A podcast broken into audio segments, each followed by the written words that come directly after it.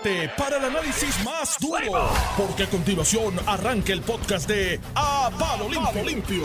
Albizu los está mirando desde el cielo, ¿verdad? Los está mirando así fijamente, como que, ¿qué es esto?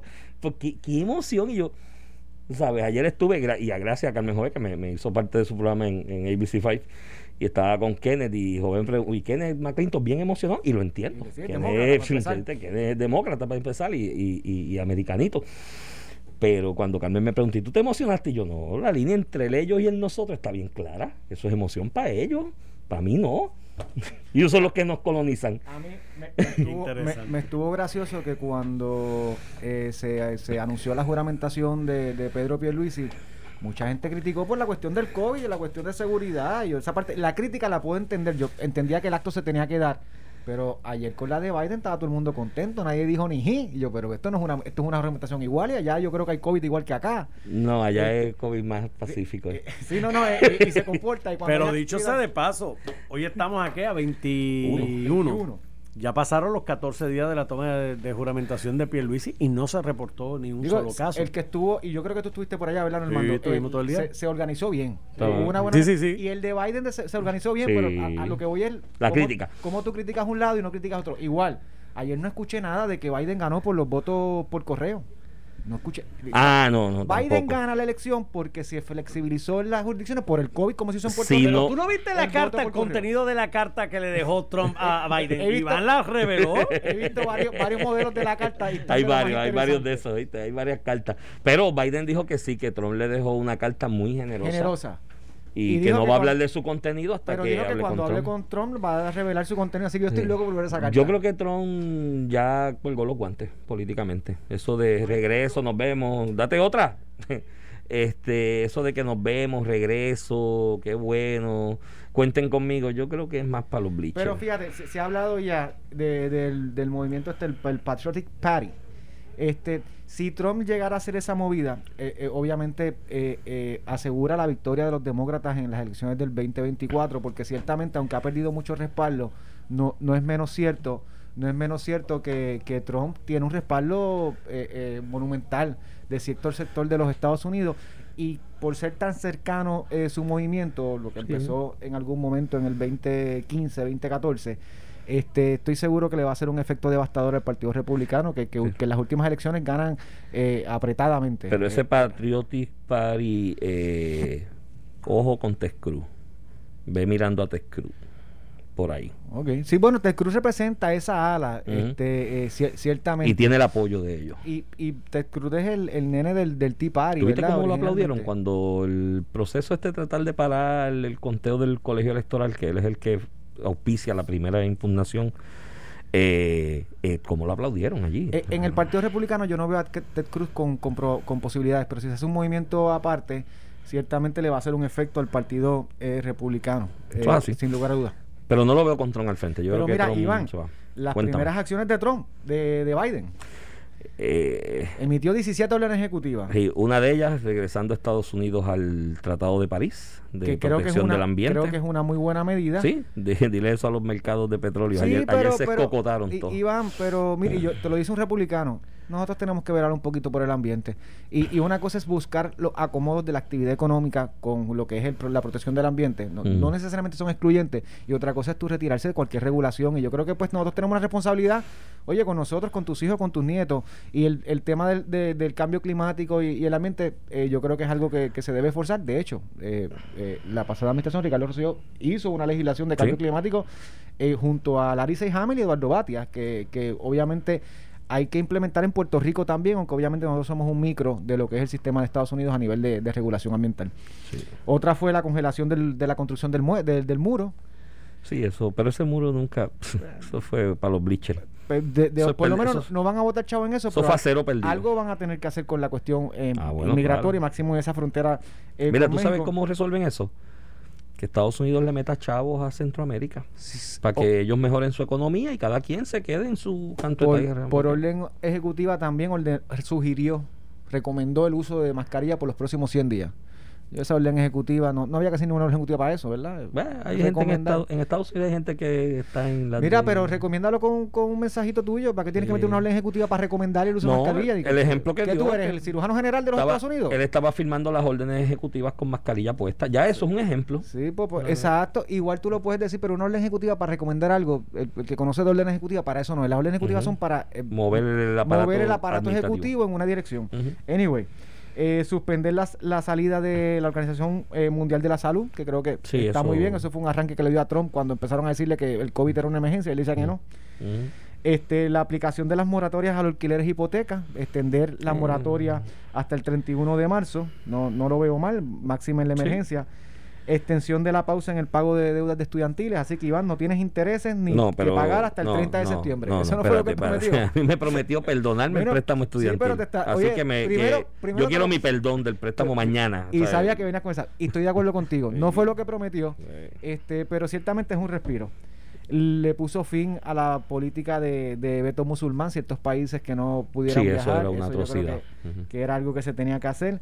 La cancelación del, del oleoducto Keystone XL, que eso fue una... Eh. Sí, desde el punto de vista económico, esto obvia, esto está jugando para las gradas. Eh, cier- ciertamente esto es para los bleachers, Sí. esto es un oleoducto que se estaba construyendo, que va a mover una economía, se, se, se- Sí. se convirtió en un tema de campaña y pues aquí lo tenemos. Yo creo que ese tema y lo mismo, lo esto es como pasó en Puerto Rico, regreso el al- gasoducto y Villaverde, Sí. proyectos que se necesitaban para reducir el costo de la luz y la cuestión política terminó lo terminó liquidando y mira, y mira cómo estamos, que ahorita tenemos que hablar de energía eléctrica porque el espaldarazo a los Dreamers, eh, el- estos inmigrantes que llevan desde chiquitos en Estados Unidos, que creo que es una buena medida de justicia. Estos, son- estos ya son americanos, sí, es, sí, es lo que yo eso, digo. eso no saben ni dónde queda su país. El alivio origen. a los liberianos, extendiendo la suspensión de las deportaciones de un sector de cerca de 4.000 liberianos que están en los Estados Unidos. La detención de indocumentados, este, básicamente eh, el- está posponiendo la política esta de arresto contra los indocumentados y con esto tienen que tener cuidado, ¿verdad? No, no politicar porque todas las jurisdicciones del mundo bregan con lo que es la inmigración para protección incluso de la economía y la Tú sociedad. sabes que ese va a local. ser ese va a ser el gran problema de Biden a mitad de cuatrienio, ¿verdad? La inmigración. Politiquearon demasiado con eso y tú no puedes, esto no es un free for all y va, le va a rebotar en la cara. Ordenó a sumar en los censos a los indocumentados, cosas que a mí, para mí se caen en la mata. Tú quieres saber, se cae de la mata. En un censo tú quieres saber cuánta gente está viviendo en un sitio. Pero eso, para eso no había que hacer orden ejecutiva porque el mismo censo lo maneja de esa forma. No, el censo lo había excluido. Ah, verdad, cierto, con, con la orden de Trump. Sí, de- eh, un, nombró un coordinador del COVID-19. Fin a la comisión 1776, este, que la creó Trump, este, eh, eh, básicamente para publicar un informe sobre la historia de la esclavitud en los Estados Unidos, que había sido eh, criticado. Eh, por orden ejecutiva extendió lo que es la protección a la comunidad LGBT para que no sea discriminado en, por razón de orientación sexual en el trabajo. Me parece una buena medida. En Puerto Rico esto es ley eh, del 2013. La, la firmó Alejandro García Padilla. Un proyecto igual se había aprobado por Jennifer González cuando era presidenta de la Cámara, pero no pasó el, el Senado.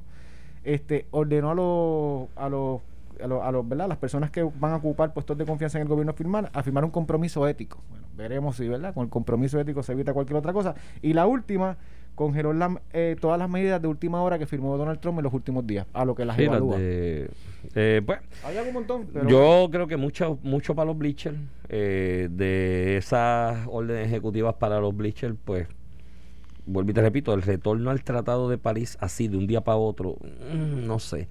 Creo, oye, y no estoy apoyando como Trump salió del mismo, ¿no? Yo creo que los compromisos internacionales se tienen que respetar. Y si no los respetas, debe haber consecuencias legales y económicas para el que la- lo- los violenten, porque entonces va a ser un reguero el mundo, ¿me entiendes? Si se comienza esa práctica de desatender los compromisos que ya un país hizo a nivel del ordenamiento jurídico internacional. Dicho eso, si ya el hombre sacó a Estados Unidos el decir por orden ejecutiva, volvimos, notifícale a la ONU que volvimos, eh, de un día para otro tiene unos efectos en unos mercados en específico de, inversiones en el área de generación de, combustible fósil, que pues mano, hay un, mira, en Estados Unidos, Ramón, no sé el número ahora, pero se me fue de la, de- exacto, pero son cientos de miles de trabajos, de empleos directos e indirectos, puede llegar al millón, millón y pico de empleos directos e indirectos que dependen de ese, de ese mercado. Entonces, una noticia como esa de un día para otro, ayer se descalabró el mercado. Bueno, hay una compañía de estas de que vendía electrodomésticos en los 50, 60, que ese capital lo ha invertido en otras cosas e invertido en, en petróleo alrededor del mundo y servicio a, a petroleras alrededor del mundo, algo así como lo que hacía aquella que estaba Dick Cheney. Y ayer estaban ya hablando en la noche en Bloomberg de, mira, pues vamos a tener que vender esto. Con la pérdida que con la conlleva pérdida para- que, que para, tenemos. Para sus accionistas. Para sus accionistas y son los em- americanos, son personas de, Eh, son americanos sus accionistas y los empleados que se quedan en el aire entre mira, lo mismo que yo le critico, el, mensaje que eso. Trump da cuando se retiró de la Organización Mundial de Salud y cuando se, re- se retiró eh, del Pacto de París eh, para proteger el ambiente, el cambio climático, manda un mensaje de que Estados Unidos no cumple sus compromisos. Igual, cuando Biden hace esto entrando, un proyecto que se está desarrollando, que, que, que- que estaba encaminado, que tenía sus permisos, cuando lo paraliza de esa forma, manda el mismo mensaje. Este, no tienes palabra, no tienes compromiso, y es tan malo cuando lo hizo uno como cuando lo hizo el otro. Ah, tiene efectos adversos en, en ambas- ese tipo de medidas así por arranque, por decirlo de alguna manera. Y hablando de combustibles fósiles, escuché a la secretaria de la gobernación aquí con el tema de energía eléctrica y otros el tema de temas. energía eléctrica. Aquí Noti1 ha hecho una gran cobertura sobre el tema de energía eléctrica, con entrevistas, con seguimiento, con reportajes. Y Ramón, eh, una de las cosas que ella dijo, para cogerlo por ahí en juntar el tema con el que estamos hablando, es que pues si tenemos que movernos a energía renovable, porque mientras dependamos de la variable de precio del petróleo, eh, ojo con ese discurso. Si queremos como sociedad en Puerto Rico adelantar la energía renovable por lo que tú señalas, el compromiso con las ambiental. generaciones futuras de dejar un mejor mundo y un mejor ambiente, pues chévere, vamos a decidirlo como sociedad. Pero no me digas que va a ser más barato. Porque no ahora creas, mismo- Hay tecnología que llega a, a- Ahora- a 13, 14 bueno, centavos el kilovatio. ahora- es ahora más mi- barato que lo que Ahora mismo el costo de montar el embeleco de, de generación de energía ambiental, hoy, hoy, hoy, 2000, que estamos 21, yo no sé el 2030, tiene unos costos de producción que no necesariamente te van a hacer más barata esa energía que la que viene del combustible fósil, que lo que usa aquí energía eléctrica es eh, Bonkelser este, que es la sobra de la Sí, sí, sobra, sí. que ese mismo Tratado de París, ¿no? que comenzó vigencia en el 2020, tiene un impacto en reducir el precio de ese combustible. O sea, eh, mira, mírate lo que nosotros estamos haciendo. Vamos a mover energía renovable porque este Bonkel C y la variable, en el momento en que el Bonkel CS o los derivados de petróleo crudo se van a poner más baratos, porque ese Tratado de París limita, y es más, te voy a decir más, el retorno de Estados Unidos a ese Tratado de París va a crear un problema, siendo Estados Unidos uno de los grandes consumidores de ese tipo de, combustible, va a crear un problema de reducción de demanda marcado con una oferta que está ahí fija porque el pozo de petróleo no es una cosa que tú hincas y dijiste, ay, mañana lo cierro. No, hinqueate, eso está todos los días tirando petróleo por ahí, tirando petróleo. Bueno, en, eh, después cuando empezó el COVID, que los mercados se fastidiaron, estaban regalando el petróleo. Sí, sí, Decían, sí. mira, ¿quieres petróleo regalado? Llegó, a cotizar negativo. Llegó a cotizar algún- negativo y entonces empezaron a decir, ¿qué país tiene espacio para almacenar petróleo para que lo almacenemos? Porque el, el- tú no cierras la llave, paso esa, o sea, eso sigue saliendo. Entonces, ojo con eso, nosotros nos vamos a mover la energía renovable en el momento en que la maquinaria que tenemos que se mueve con un combustible que va a bajar de precio. Dicho eso, Y- segundo. Y, y antes que llegues a tu segundo, Mm. para cerrarte ese, este, mira, yo coincido contigo, la energía renovable no es barata. Hay No. tecnologías de 14, 15 centavos que es inferior incluso a la producción en Puerto Rico por las ineficiencias de lo que es el combustible con petróleo. Pero yo siempre he dicho, aquí tenemos el gas. Mira, aquí siempre, históricamente, la gente quiere un un- una reducción de, de- de- del costo de la luz, pero cuando uno le habla de las alternativas también la rechaza. Por darte un ejemplo, tú tienes en AES y Ecoeléctrica eh, eh, producción por gas y producción por carbón a 9, 10 centavos en los Sí, últimos 20 sí. año Y por kilovatio. Y se, ha mantenido fija, es que se mantiene fija. Porque son Pero- eficientes en la pero, generación. Pero, pero de- por eso porque son eficientes, pero cuando tú cuando nosotros empezamos a hablar, vamos a expandir como se hizo con Costa Azul, la producción de gas, por darte un ejemplo, aquí medio mundo grita, pues tenemos si lo, si lo quieren seguir con petróleo o quieren hacer una energía, Eso. una tecnología más cara, pues, pues hay que Por pagarla. eso, por eso. Entonces vamos a, a- a lo. Y, y- y tiene, tiene que ver con esto. Y de hecho, paréntesis, lo del gas. Cuando Ricky habló aquella vez del tubo, de hacer un tubo con gas para traer gas desde Texas. Es lo que Ah, se sí, equivocó. sí, sí, sí. En una en campaña, en la campaña del fue de- 2016. de cara a la primaria. De cara a la primaria del Sí, sí, 2006. recuerdo. Eh, lo de la idea del tubo con gas para Puerto Rico no es descabellada. Él se equivocó de país y de ciudad y dijo desde, desde estado, dijo Texas. Pero ahora mismo el Fondo Monetario Internacional está financiando un proyecto para un gasoducto que va a correr por todo el Caribe.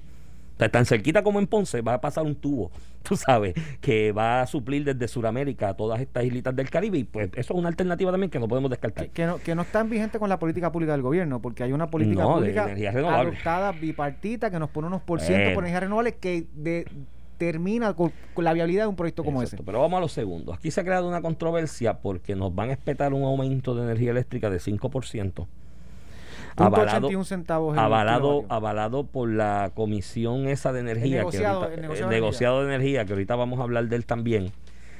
Que, mano, si el costo de producción de energía por parte de la Autoridad de Energía Eléctrica, por las variables que sean, ya sea precio del combustible o por otra razón, eh, provoca que tenga que ir la autoridad a solicitarle ese negociado de energía, que después hablamos de él también, porque aquí se vanagloria mucho las ideas a veces y son unos embelecos. Eh, tiene que ir al negociado de energía a pedir un aumento, Ramón, de, del costo de kilovatio por hora para cuadrar su producción y, y- y- y operar eficientemente, porque están en quiebra, o sea, tiene que operar balanceado, con presupuesto balanceado. Pues chévere, pero chicos, que vayan al negociado a pedir un aumento porque es que me equivoqué hubo un ups, hubo un ups tres o cuatro meses atrás, donde cobré de menos, porque soy incompetente, porque soy ineficiente, porque no hice mi trabajo y cobré de menos. Entonces ahora te lo voy a espetar en un aumento. Y el negociado de energía dijo, dale, para adelante, no hay problema, ya esto es final y firme. Entonces, yo escucho eh, a la Secretaría de Gobernación en el juego de piernas y para y para adelante a ver quién lo pidió, quién no lo pidió, que además ahí mezcló el tema después la variable del precio del petróleo con lo que te dije ahorita, pues si va a ser más barato, olvídate de ese, de ese tema. Este, y tratando de defender lo indefendible. O sea, aquí alguien en la Autoridad de Energía Eléctrica tiene que pagar con su puesto, con su posición, con lo que sea, por esa metida de pata, porque es una metida de pata.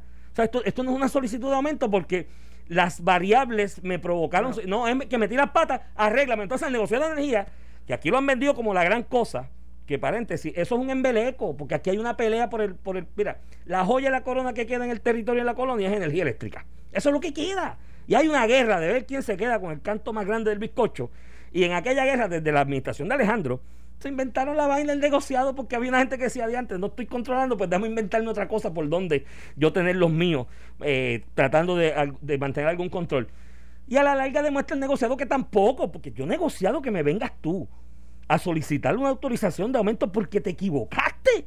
Mire, mi hermano, sobre mi cadáver. Mira, Iván, por parte, eh, el, el costo por kilovatio que sube es .81. Eso es que si tú pagabas, lo pagabas así, a 17.30, a 17.3 centavos el kilovatio, lo vas a pagar a 18 puntos centavos el kilovatio. Como opera eh, la fórmula aprobada, porque no se ha cambiado, no se ha cambiado la, la- la fórmula de- del costo, es que toman en consideración el aumento, ¿verdad? Lo que es el costo del, co- del, del combustible del petróleo y eso aumenta o disminuye el precio eh, del kilovatio en Puerto Rico. Hubo una reducción abismal cuando pasó lo de la pandemia, por lo que estábamos hablando ahorita, y obviamente los costos del petróleo se han estado estabilizando. En efecto, Iván, lo que han informado es que Energía Eléctrica en la, en la pasada revisión hizo unas proyecciones incorrectas de cuánto iba a ser el precio del petróleo. No es que estamos pagando algo de más por un error, porque aunque no se hubiera cometido el error, hubiéramos pagado ese aumento ya, porque es el costo que aumentó. Sí, pero me en lo- el pe- pero espérate, Iván, pero yo ¿Me lo vas a enganchar pero- de golpe Iván, ahora? Iván, Iván. ¿Me lo van a enganchar de golpe? Por- no, no es que te lo van a echar del golpe, es que era algo que hubieras pagado como quiera. Que, es, que, que aquí hubo un error, lo hubo en efecto, y que alguien tiene que pagar, seguro que sí. Pero de ello a decir que es un. Que, by the way, que si esto lo sabían en diciembre y en el comité de transición eh, me vienen con el cuento de que no hubo un cambio de tarifa, no hubo un cambio de fórmula, simplemente las variables de la fórmula, pues yo creo que hasta cierto punto eso debe molestar a alguien porque, ¿sabes? Si te piden si va a haber un aumento y ya tú prevés, si en efecto lo sabían para aquella época, si ya tú prevés que el cambio del petróleo tienes que hacer un ajuste por el las proyecciones del cambio del petróleo que hiciste, debiste haberlo dicho allí y el pueblo se va preparando mentalmente. A lo que voy, Iván, se va a pagar a 18 puntos centavos el kilovatio. En algún momento hace unos años atrás se pagaba 21, 24, 25 centavos el Sí. kilovatio. Por, por eso, eh, lo- y la revisión de julio y lo hubiéramos, junio. y me- lo, ¿cuándo hubiera- me la van y lo hubiéramos pagado así. Si se hubiera hecho esto correctamente al principio, lo hubiéramos pagado así, porque lo que hace la energía eléctrica es el costo del combustible, cuánto me costó, yo lo paso en la fórmula, lo que les pasa a los clientes. Si uno ve las, las facturas de energía eléctrica, que nadie las entiende, tienen precisamente una línea que es el ajuste por, por, por, por, por cambio de precio en combustible. ahí es donde Puede ser que en los próximos tres meses el costo baje o suba y va a seguir subiendo el precio o Esti- bajando. Estipulado, Ramón, y la explicación técnica. Pero Puerto Rico está que nosotros tenemos que estar ahora por alrededor del mundo buscando todo el que tenga dos pesos para invertir para que los meta en esta economía. Porque esto está, mire, mi hermano, eh, eh, eh, Eso a es una realidad no de no, ahora. Yo estoy que de los yo últimos estoy- 10 años. Yo estoy que 15, el, 20 el- años. el inversor ex- extranjero que tenga tres pesos en el bolsillo para invertir, yo digo, ven acá, vamos, que te voy a montar una- un carro de piragua con los tres pesos, que el hielo es barato y el sirope es barato. Porque hay que, pero el problema es que hacerlo de esa manera, entonces cuando tienes una entidad que se llama negociado de energía, que se le ha vendido a la gente aquí como que va a proteger al consumidor, porque así se le vendió a la gente, esto es para proteger al consumidor, que dice, ah, pues está bien, vamos, ¿qué es? Qué Pero es el lo- negociado ha parado. ¿Cuál es, el negociado, ¿Cuál espérate, eh, Iván. ¿Cuál es el mensaje que se está enviando al mundo? Ah, ahí eso es un reguero con, Iván, el- con el energía negociado, eléctrica. el negociado lo que hace es eh, eh, evitar que vengan aumentos irrazonables. De hecho, le ha rechazado varios aumentos en eléctrica. El negociado le ha rechazado aumentos. Si de momento te llegan, tengo que subirlo porque el petróleo subió y mira, en efecto, la proyección que hice está equivocada, ¿qué va a hacer el negociado? Sigue siendo, Ah, razón, no, sigue no, siendo razonable porque el combustible le cuesta más en eléctrica. Yo Ay. quisiera que fuera gratis, yo quisiera que generáramos con, ele- con, con- con gas, yo quisiera que todo fuera Ay, solar, mira, pero no lo es. Ramón, Dependemos del combustible. Ramón, así que eso hay el que ponerlo. mensaje, El mensaje que se envía es fatal. Es fatal al mercado, es fatal a los inversionistas y es fatal al pueblo. Y- y coincido, porque el pueblo no- tiene certeza, chico, de qué no es lo que voy a estamos- y no pagar. estamos- Y no estamos para aumentos, pero Pues. el, el cambio por kilovatio, Iván, históricamente de siempre ha fluctuado. Pues que Algunas la- veces sube, por eso es que estamos a a 17 y Pues 18 que centavos ahora. proyección Estuvo en algún adecuada. lugar en 25, Pues 26. que haga la de proyección hecho, adecuada y lo cobre adecuadamente. Cuando Ah, y me el debe- precio del barril de, a, a- a 100 dólares, Mira, estuvo a 30 Y centavos el hablando de ajuste, hablando de ajuste, me deben el ajuste de verano. Porque cuando bajó por la condición de la pandemia, todavía yo no estoy claro que ese ajuste se ha hecho. Sí, Iván, bajó de 21 o 22 centavos al 17 que estás viendo aquí. O sea, Hay un ajuste pendiente ahí de verano en la comisión que iban a solicitarlo los De hecho, le pararon, le pararon un aumento que solicitaron también. Y, y la estructura del negociado no es una invención original eh, de, de- de la pasada administración. Esto es ori- una propuesta original de Eduardo Batia, que Sí, se acogió y yo creo y el así 2013, operan 2014. muchísimas otras jurisdicciones y es efectivo para evitar que energía eléctrica abuse, imponiéndose ellos lo que van a cobrar para sus propios recaudos. El negociado lo que hace es revisar esto es razonable, sí o no. Unas Y- veces lo han neg- denegado, otras veces sí. Y nos tenemos que ir a la pausa, pero te dejo esta ahí, la cogemos cuando vengamos de la pausa. Las agencias de gobierno, la secretaria de la gobernación diciendo, ah, pues tienen que llegar a acuerdos con energía eléctrica y pagar. Mi hermano, pero cuando tú pides presupuesto como jefe de una agencia, la luz no está y el costo de energía no está Sí, incluido en ese y presupuesto. por eso ella dice se que te los aprobó. están- no, es verdad, es verdad. Tienen que pagar y ya se pues, acabó. hermano, vamos a la pausa y seguimos con eso cuando Estás escuchando el podcast de A Palo Limpio de Noti1630. De regreso aquí a Palo Limpio, edición de hoy, jueves 21 de enero del 2021, casi viernes. Estoy saboreando, me huele a viernes ya. Mira, Iván, te- antes de ir con un, invi- con un invitado que va a entrar por ahí por teléfono a hablar contigo, Ujú. Eh, me escribe el representante Georgie Navarro, la ley 239 del 2011, que fue de su autoría desde el 2011, Ujú. precisamente provee para que las agencias OGP y Hacienda les reserven de su presupuesto y lo, lo paguen ellos si, si no pueden, si las agencias no si lo la agencia no lo paga. Le congelen esa parte para las utilidades de agua y luz. Por eso es que yo te digo a ti que muchas veces aquí no hace falta legislar o hacer reformas. Hay hace de falta cumplir la ley. Mira, aquí está esto desde el 2011 el vehículo y, Y no, la duda que letra se muerta, en los pasados muerta. años. La nueva administración le corresponde Pues. eh, corregir eso, porque acuérdate que estamos a dos semanas. Este, obviamente nadie puede esperar que en dos semanas se clearen todas las deudas, ¿verdad? No, no, no. Pero hacer cumplir este tipo de vehículos que lo hizo el legislador Pues yo- eh, y están ahí precisamente Mira, para eso. mi recomendación antes de ir con el invitado a la secretaria de la gobernación para que no esté en la posición que estuvo esta mañana aquí con Normando, que fue bastante incómoda, que como secretaria a través de esa ley, con OGP y demás, Y llegue, que- llame energía eléctrica y llegue a planes de pago de todas las agencias y les retenga esa partida del presupuesto a la agencia y vaya pagando los lo planes de pago. y vaya adelantando la parte que no está Exacto, eso es bien. así, y eso es una buena medida, muy bueno escucharlo. Tenemos un invitado, Ramón. Buenos días. Secretario, Muy buenos días. con nosotros el Muy buenos secretario. días, Ramón y Iván. Saludos, Con buenos días. El secretario de Hacienda, Francisco Paco Párez. Eh, Francisco, cuéntame cómo fue el proceso de desembolso de los 600 dólares en el Departamento de Hacienda en esta experiencia? Eh, bastante rápido, eh, en el sentido en que logramos el plan de distribución en 23 días. Eh, yo creo que, ni- que muy pocas personas pueden decir que llegan en un préstamo hipotecario, eh, lo suscriben en 23 días. Nosotros logramos hacer esto eh, en unos 23 días y, y a tan solo horas las personas comenzaron a, a ver, ¿verdad? Ciertas personas, 200 mil familias comenzaron a ver los balances reflejados en, su, en sus cuentas de banco. Mire, y secretario de Hacienda eh, es bien joven, este, pero es un saco de experiencia este, por, por todo lo que ha hecho. Eh, y, lo, y lo vi en las redes. Suspendieron Suiris o lo bajaron, este Suri, Suri. porque obviamente las personas cuando miran este desembolso iban a abarrotar la, el, el- iban a abarrotar el sistema y iban a tumbar Suri. Los, lo bajaron a lo que se hacía el desembolso, todo el mundo lo recibía y lo que él hizo y no ocurrió, ¿verdad? Tumbar Suri, que hubiera sido desastroso. eh, No lo a hizo el los- banco. Los bancos lo sufrieron. Los bancos lo sufrieron, Eh, sí, el en el secretario día de Hacienda ayer. tumbó ayer todos los sites de los bancos. Sí, eso basado en la experiencia. Y, y ya son 200 mil secretarios. ¿Cuándo se esperan los próximos y cuál es la meta en cuanto a desembolso? Eh, ya eh, yo eh, anoche procesamos otro pa- otra nómina de aproximadamente 200 mil personas, nuevamente otros 200 millones, y van a ser secuenciales de naturaleza similar hasta el sábado. Eh. Así que yo estimo que unas 700 mil personas de aquí al sábado deben ver los balances eh, reflejados. Y en la semana que viene retomamos, ¿verdad? A partir del lunes nuevamente con, con pagos de esta naturaleza hasta que cumplamos con los 1.7 millones, 1.8 millones de, de, de familias, ¿verdad? Que, que, que deben recibir este beneficio. Que en ese ritmo estamos hablando de más o menos dos semanas, poquito más de dos semanas. que Dos Eh, me estoy dando un cushion de 3 a 4 semanas porque pueden, pueden ocurrir eh, eventos, ¿verdad? Que no podamos anticipar. Estamos trabajando para dos semanas, pero sí contamos con un, con, ¿verdad? Con un respirador de, de dos semanas adicionales, particularmente si rebotan pagos, los archivos eh, presentan algún problema. Y, y obviamente la emisión de los cheques, que ya se, se comenzó el proceso de impresión y de emisión de cheques, yo creo que hay unos 113 mil cheques aproximadamente que deben salir a, a las distintas familias. E Iván, ¿y el tuyo llegó? Eh, pues, mano, déjame, como te digo, perdón, sí, mala mía. exacto. Ayer, des- Secretario, ayer dijo que no le había llegado. ayer despocrité, dije que estábamos atrás, que hay estados, y lo dije porque mi hija es, mi hija es residente del estado de Nueva York, y ya le había llegado hace un par de semanas, dos o tres, yo decía, pues, ¿por qué el mío no llega? Y me taparon la boca, me llegó ayer. Mala mía, perdón, no vuelvo a dudar.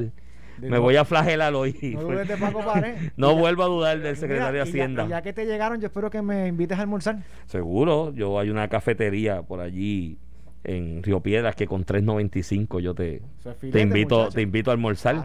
Chuleta, Pero hay, hay, hay restricción, secretario, de a quién se puede invitar a almorzar y a quién no, porque yo creo que hay gente que el fondo no, debe permitir. No, el, el, el, el uso de los fondos es irrestricto en la medida, ¿verdad? En que se consuman eh, bajo la ley y orden, pues no deben tener problemas. Se lo agradezco, secretario. Secretario, lo felicito, lo felicito por la gestión. Gracias por educar a estos incultos. Lo felicito por la gestión. La realidad es que, secretario, y lo, lo he dicho otras veces aquí al aire, incluso con Normando, cuando hemos hablado. De hecho, Normando, secretario, eh, Normando el año pasado dijo conmigo aquí al aire y con el licenciado Sánchez Acosta que si a usted no lo renominaban para Hacienda, sea quien fuera el que ganara las elecciones, él se amarraba del portón del Departamento de Hacienda en protesta. Y la realidad es que el sentir general, secretario, en el país es ese.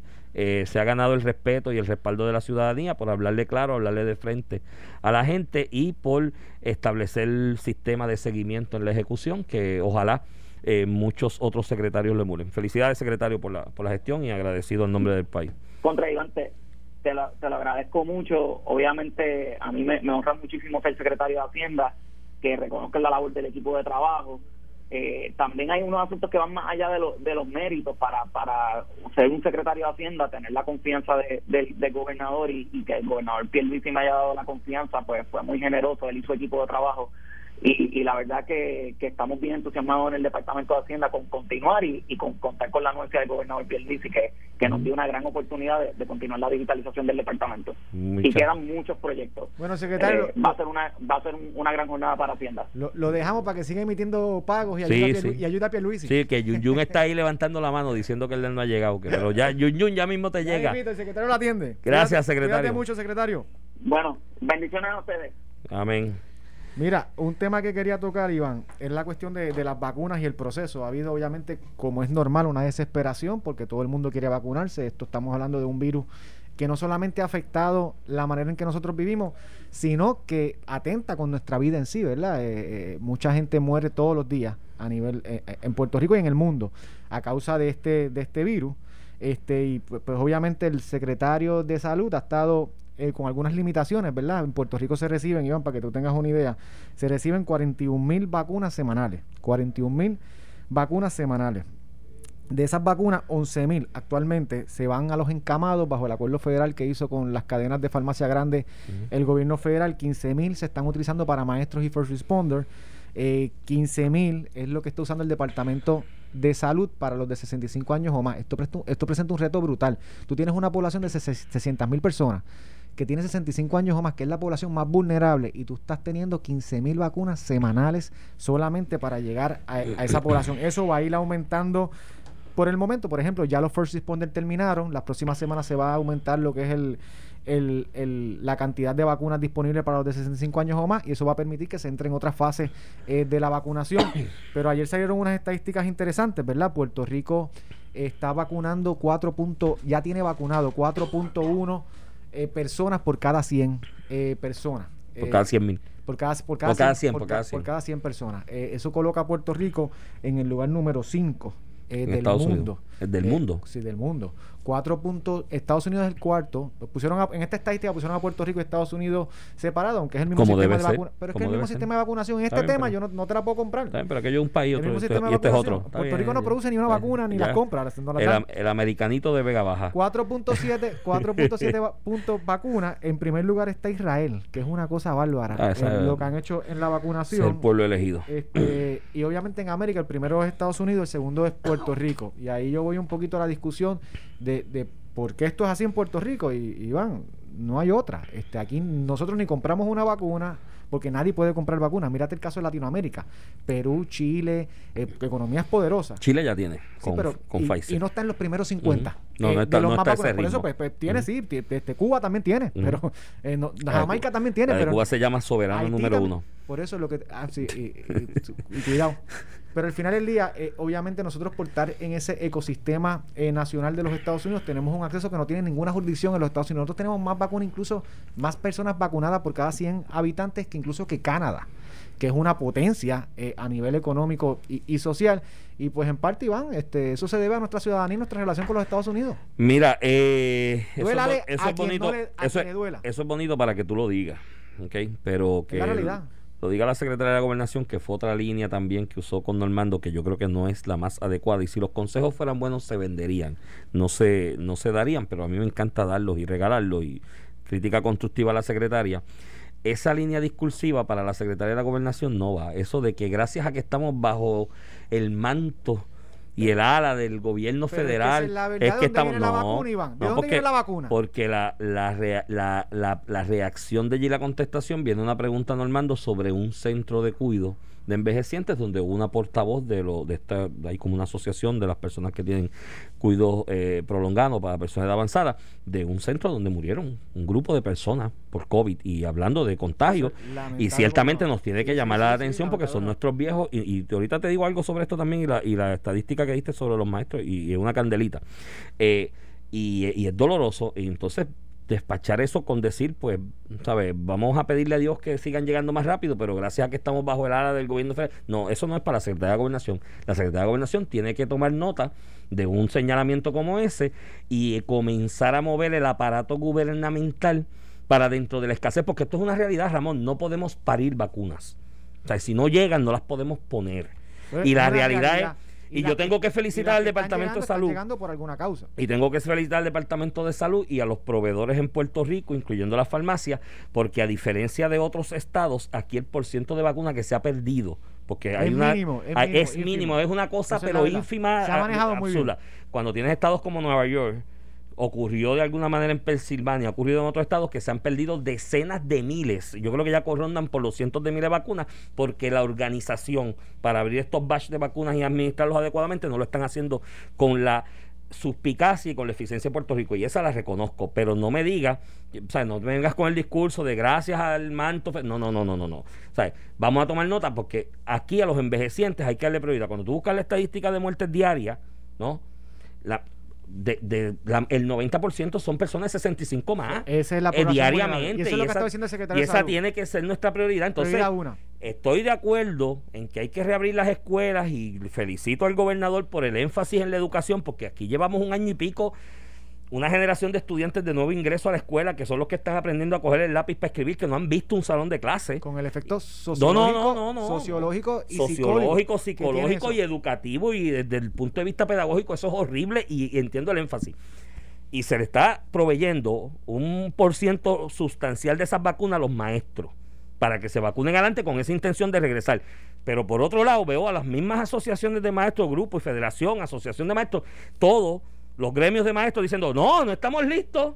No estamos, ah, pero te estás vacunando adelante, gallo. Ah, qué chévere. Te quieres vacunar que adelante. unirse al esfuerzo pero- y tienen que vacunarse. Una Tienes- vez se vacunen, tienen Tienes que tienen vacunarte, tienes que hacer el esfuerzo y dar cara, porque si a ti se te dio prioridad como Yo estoy maestro. seguro que los maestros en bueno, Puerto Rico van a hacer bueno, eso. Iván. Bueno, yo sé, tú eres. Tú no sabes lo que es el compromiso. Yo me crié con una maestra. Tú mami, tienes- mami, verdad, mami tu era maestra. maestra. educación Cierto. pública, inglés. La maíz de mis hijos es maestra. Pues, o sea, y yo y- he estado se con maestros toda la vida. Iván, Sí, se desviven por Sí, enseñar no, pero veo- los gremios, Ramón. Ramón, veo- los recursos ni Ramón, apoyo, pero se desviven. Va- vamos a ser realistas. Veo los gremios diciendo, no, no estamos listos, no vamos a ir. Entonces coges el turno adelante para la vacuna, amén de que tengo viejitos que son los más vulnerables sin vacunar. eso, inaceptable. Si a mí me dicen a mediados de, de marzo, principio de marzo, final de marzo, cuando el gobierno diga el call to action y diga, bueno, vamos para los salones porque ya es hora de reinsertar los estudiantes en la forma que sea escalonada, velando la seguridad, que vengan gremios de maestros a decirme a mí, no, yo no voy para allá. Porque no estamos en condiciones. No, Sería- mire, sería mi hermano. inaceptable, sería inaceptable. Tú eres, tú, tú cogiste turno preferencial por encima del sector más vulnerable porque hay una necesidad de reinsertarnos al sistema educativo físicamente. Pues meta mano ahora. Y, y hago la crítica, porque estoy viendo mucho, mucho jueguito de piernas, ¿no? Del discurso de los gremios magisteriales con esto. Y para eso no era. Porque si tu intención desde ahora es decir en marzo que no, que no vas, que no estás listo, pues no me cojas la vacuna tampoco adelante. No, ¿Está no, totalmente co- coincido contigo, mira Iván, pero en Europa y en Canadá hay una pelea grave porque Pfizer no ha cumplido con la cantidad de vacunas prometidas. Puerto Pues. Rico también tiene limitación en las vacunas que recibe, Claro. 41.450 vacunas semanales. Con eso es lo que cuenta Puerto Rico en, los- en las próximas semanas y lo que ha contado en las pasadas hay, semanas. hay 7 mil millones de habitantes, Ramón, en el mundo y la producción Sí, de no es- farmacéuticas no puede ser. Pero, pero, pero, Iván, vuelvo y te recalco con lo que dijo la secretaria de la Gobernación. Gracias a que nosotros somos parte del sistema Gracias de a salud Trump, de los que le dio chavo a Unidos. esa gente. El presidente de los Estados Unidos, sí, Trump, también. Trump. Del gobierno federal. Las vacunas que te tenemos. vacunes, ¿Cuándo te toca a ti? Bueno, tú Tacho, eres a, joven, a- tú a eres mí, a mí último. me tocará en el 2024. es lo Más o menos. Mira, pero no, no, a finales ya en verano. Pero cuando te toque y te estén poniendo la vacuna, dices gracias Trump y pones un tweet y, Y lo pongo y lo subo. y mencionas Lo a Trump y dices gracias a Trump porque la realidad es que la prioridad en Estados Unidos es porque el gobierno federal le metió un billete Eso- eso es- enorme. eso es ¿Y así. quién fue el que se reunió con los directores de las farmacéuticas, con los presidentes de las farmacéuticas para ese proyecto? cua- cuando el gobierno de Estados Unidos pide algo, usualmente hay una respuesta porque el de Sí. Estados Unidos es la primera ¿Y potencia cuál fue el presidente que se ¿Y sentó con ellos allí hizo la Donald conferencia Trump, de prensa? Donald Trump. Muy bien. ¿Y sabes quién se benefició de eso? Los puertorriqueños ciudadanos americanos. Bueno, ¿Te duela algo, o no te duela? algo nos tiene que tocar si estamos colonizados aquí. O, ah, Bueno, yo- yo- invadí los colonizé, entonces ni vacuna yo le voy a coincido dar. contigo. Algo, algo nos está tocando. Yo quiero que nos toque todo, por eso yo soy estadista. Bueno, ayer estabas contento porque la realidad es que la iconografía y simbología o simbolismos alrededor de la toma de posesión de Joe Biden y Kamala Harris, eh, el asunto de utilizar al puertorriqueño como imagen de este grupo étnico que ves que son buenos y pueden convivir con nosotros y son parte de nosotros y los apreciamos, estuvo toda la toma de posesión resaltada por eso. sí, Desde. Jennifer, Jennifer López, allá, que papel habló, protagónico. que habló algo en español que pues, nadie lo entendió. El de closed caption de, de ABC le puso, está hablando una lengua extranjera. Algo raro. algo raro, un dialecto.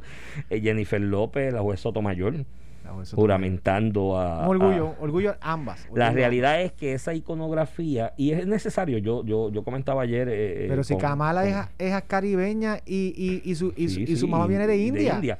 No, no, pero que la utilización del puertorriqueño específicamente, ¿no? En esos dos ejemplos que te estoy dando y en otros, ¿no? Las tropas puertorriqueñas que pusieron sus banderas allí donde estuvieron desplegados y acampando. Eh, esa iconografía de utilizar al puertorriqueño en ese mensaje que es necesario para Biden y Kamala de unidad. Una so- yo, o sea, yo insisto, esto está partido por la mitad de esa federación. Y también Florida tiene que ver algo en eso. Y Ellos Florida tiene que ver con nuevo. eso, porque Florida es importantísimo para el colegio electoral en cualquier elección futura y los senadores y los congresistas. Pero ese mensaje eh, que se envíe la utilización del puertorriqueño en eso, pone, los pone ustedes los estadistas en una posición Bueno, bastante aventajada. Tenemos a Batia ya reconociendo que, el, No, y yo también que- lo el reconozco. tema del- y yo lo va a reconozco discutir ahora. y, y- y a la vez hago la crítica a los populares que dedicaron 8, 10 años a reírse de ustedes los estadistas Eh, pe- y le decían, ah, el sueño imposible, ay, que la estadidad, ay, ustedes no le van a dar. Y mira, Pe- mira cómo está la cosa y cómo, sí, peor que cómo eso, están las cosas en este que eso, momento. y eso salió público. Iban al Congreso a visitarle funcionarios eh, eh, del gobierno federal con, con, con estadísticas de cuán malo era Puerto Rico y cómo, cómo iba a chavar a, la- a- Estados Unidos el unirnos como Estado, porque iba a ser todo un beneficio para nosotros y no para ellos. Pero nada, Bueno, al final el 52% de la población eh, ha apoyado contundentemente. Ya no hay excusa de que hubo contun- eso- es un participación. problema que ya no tiene. hay excusa de que pusieron a todos a correr contra el ELA. Estadidad, sí o no, 52%. Sí, sí, sí. No, no, y eso, y bueno, un plebiscito que fue apoyado por figuras en el PPD anteriormente que decían estadidad sí o no. Eh, Héctor Ferrer fue. decía, ven acá. el- el- la primera idea de esto es Héctor Ferrer. Sí, porque él dijo, "Le- aquí les meto el A dedo en raíz, el ojo. sí, a raíz, y Alejandro García Padilla, cuando criticaba en el 2012 el plebiscito de eh, quiere continuar con la relación actual, que es un él así o no, Ujú. él decía, pero eso es como ponerle estadía sí o no, los va a poner a todos a competir contra nosotros. Un poco en la crítica. Sí, pues sí, mira, pues se puso ahora, no, no. y a diferencia de Lela se le ganó. Claro, pero ganaste con 52%, creo que el americano te va a decir, eh, eso no, está, eso, por no la está, mitad. eso no está escrito en ningún creo lado. que ustedes no tienen eso consenso. no está escrito en ningún no, lado. no la mayoría escrito, del pueblo te de Puerto Rico quiere la estadidad. Pero te van a decir eso. Yo no estoy ¿Quién diciendo que esté eso? escrito. Eso no está el americano. ah, Eso no es un requisito, Iván. Apúntalo por ahí. Iván, mira, mira. Lo que pasa es que los que se oponen a la estadía dicen, ah, es que no son mayoría. Y cuando son mayoría, ah, es que son 51 y necesitan 60. Y si sacamos 60, no, son No, 65. pero es que no soy 70. yo. No, Ramón, hombre, no soy yo. Si mañana la mayoría del pueblo puertorriqueño quiere la estadidad. claro y esa es la pelea que en- tenemos que dar. Yo estoy claro que yo estoy en contra de la colonia. Y si mañana lo que nos toca es estadidad, porque ya el pueblo votó a favor de ello y los astros se le alinean a ustedes a nivel federal y darle estadidad, pues vamos con la estadidad porque lo que yo estoy en contra es de la colonia. Creo que no es el mejor proyecto económico, tiene unos problemas, pero eso lo discutimos otro día. Yo estoy montado en eso y estoy convencido de eso. Yo te estoy siendo realista. Va a haber gente en Estados Unidos, mucha, que les va a decir, eh, pero es que 52% demuestra que están divididos, no se ponen todavía de acuerdo. creo Alguien que- usará eso de excusa. te van a decir, mira, vamos a hacer una cosa, hazte este plebiscito nuevo en 10 años, empieza a darle clases de inglés a los nenes desde la escuela elemental, que paréntesis, yo estoy de acuerdo que todas las escuelas sean bilingües. O sea, aquí De hecho- gente del Partido Popular y de otros sectores le han fallado a esta sociedad por utilizar el, idioma, por la cuestión del estatus, y es un acto de injusticia. Mira. yo quisiera que todas las escuelas fueran bilingües y que La aquí todos no, los nenes no sean realidad, no, no es la realidad de Puerto Rico. Ah, esos En mismos que se oponen mandan los hijos a, a universidades de Estados Unidos. en América Latina, Eh. en China, en Europa, han reforzado las mejores escuelas con el Claro. inglés porque es el lenguaje mundial, es el lenguaje de negocio. porque no- es más fácil. por- y, y porque es el- ya es la realidad.